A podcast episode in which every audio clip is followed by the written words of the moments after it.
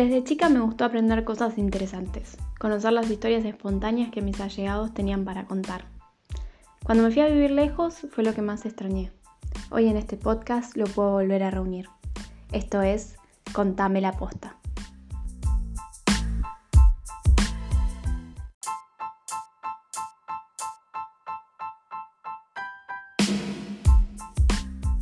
Hola, ¿cómo están? Les doy la bienvenida a este recorrido en palabras.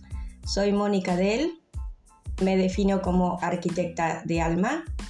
A mí los caminos de la vida me llevaron a investigar sobre la historia de la arquitectura.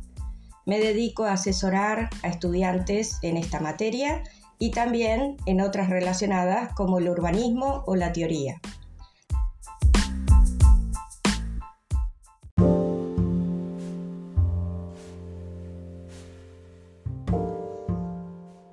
Hola, ¿cómo están?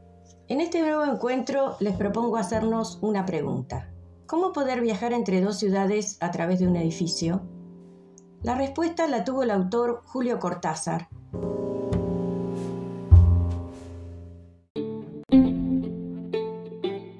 Julio Cortázar, Bélgica 1914, Francia 1984.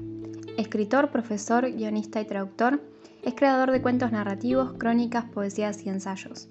Ve la luz con su antología Bestiario en 1951 y alcanza revelo mundial con su novela Rayuela en 1963. El maestro del realismo mágico nos permite adentrarnos en mundos que rozan lo real con lo fantástico, con unas simples palabras. Todos los Fuegos del Fuego es su cuarto libro de cuentos considerado un clásico de su obra. Allí trabaja sobre la dualidad, donde los personajes pueden pasar de un espacio a otro fácilmente.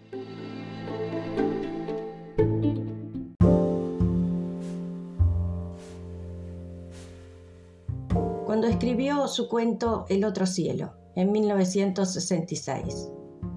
Allí él define, las galerías han sido mi patria secreta desde siempre. En él describe dos edificios muy especiales. Uno está situado en Buenos Aires, la Galería Güemes, un pasaje comercial entre la calle Florida y la calle San Martín, que es descrita por el autor con detalle, mostrando salas de subsuelo y comercios característicos con sus sonidos y olores y sobre todo un recordado aroma a café.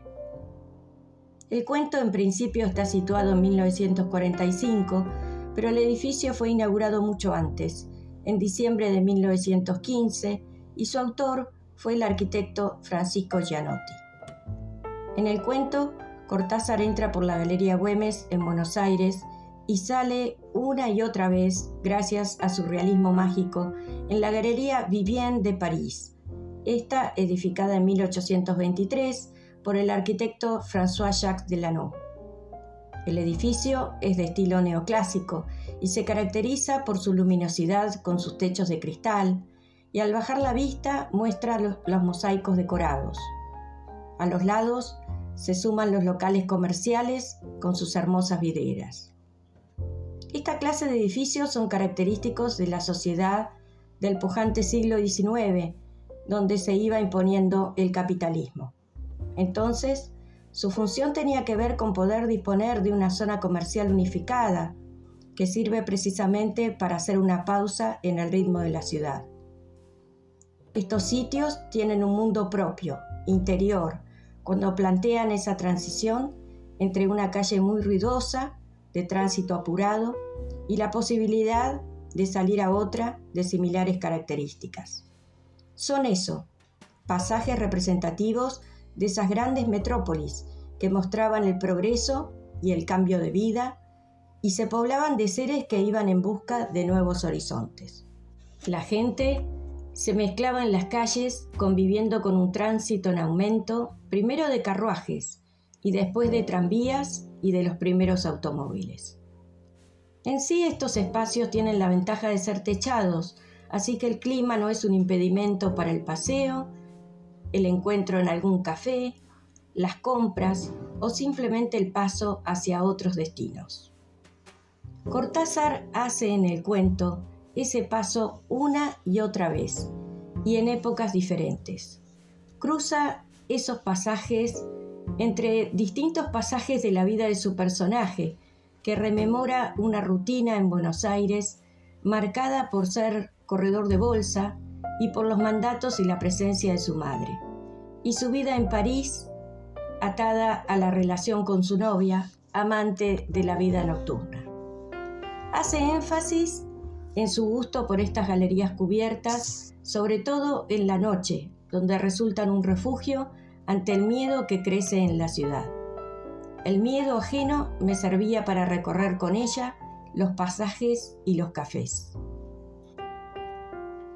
Para el autor, Buenos Aires y su galería representa la seguridad de una vida normalizada y previsible, y en cambio París muestra el clima de fines del siglo XIX con su vida bohemia y apasionada. Pero finalmente, esa situación en París y los personajes que lo rodean lo empiezan a desilusionar y prefiere volver a la Galería Güemes, su lugar seguro. Dice, algo estaba amenazando en mí el mundo de las galerías y los pasajes. Hablando de esa galería, nos tenemos que situar en un punto intermedio entre esas fechas planteadas por el escritor. Esta se inauguró en la Buenos Aires de 1915, como les decía, cuando el mundo estaba marcado por la Gran Guerra, la después llamada Primera Guerra Mundial. El arquitecto era italiano, Francisco Gianotti, emigrado desde Turín y referente de esa gran población que llegó a trabajar en Argentina en esa época pujante y de progreso. Precisamente otra obra característica es la confitería del molino hecha por aquellos años. Por entonces, y con el aporte de un banco alemán y una familia de origen salteño, de ahí el nombre de Güemes, Gianotti logró armar una obra monumental que ostentó durante varios años el título de ser el edificio más alto de Buenos Aires, con 14 pisos.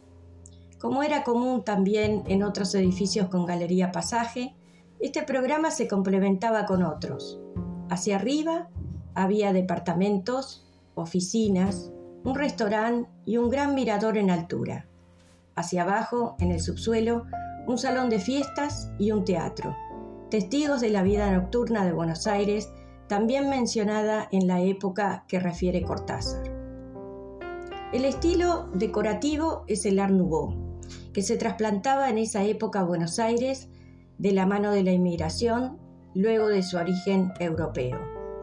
Para la decoración de fachada y de los interiores de la galería, Gianotti importó desde Milán, trayéndolos por barco, donde su familia tenía una empresa de diseño, los hierros forjados, los muebles, vitrales y bronces artísticos.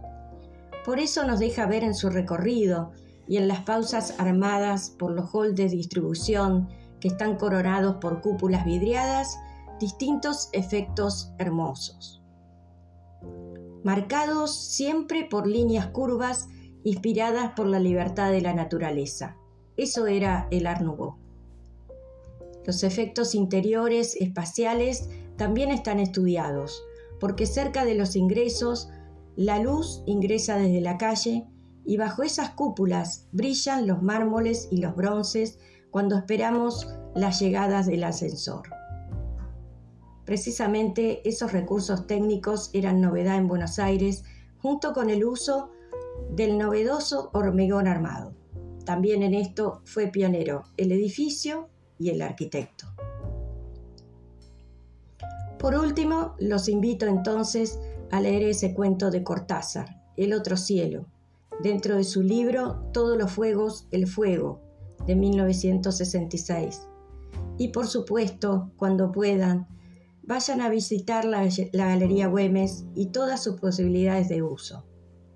Y cuando ingresen en ese pasaje, rememoren las imágenes del escritor en su relato y quizás, mágicamente, puedan trasladarse a la ciudad de París.